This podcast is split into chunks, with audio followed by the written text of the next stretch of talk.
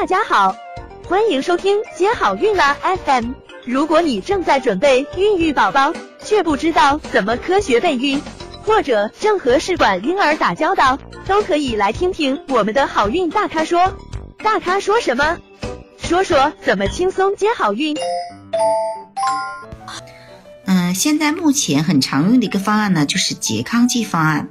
拮抗剂方案呢，嗯，它适合于多囊卵巢综合症病人，或者卵巢功能低下的，或者是前次促排卵反应不良的，嗯，病人。它呢是一个比较灵活的方案。啊，在月经来潮的第二天抽血呢，检查血清的激素，同时呢做 B 超，评估一个卵巢的基础的状态。如果说条件适合呢，就开始应用促排卵的药物。那促排卵的期间呢，嗯，要隔几天回来做一次 B 超。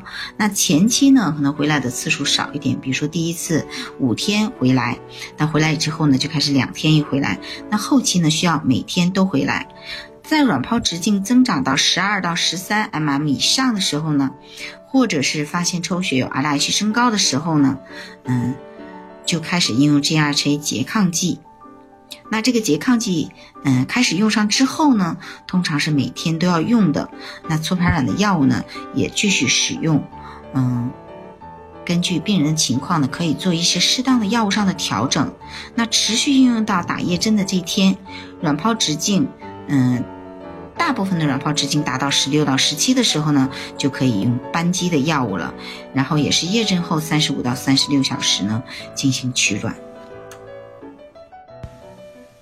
拮抗剂方案呢，它的特点呢，就可以有效的抑制早发性的 LH 峰，防止卵泡过早排出。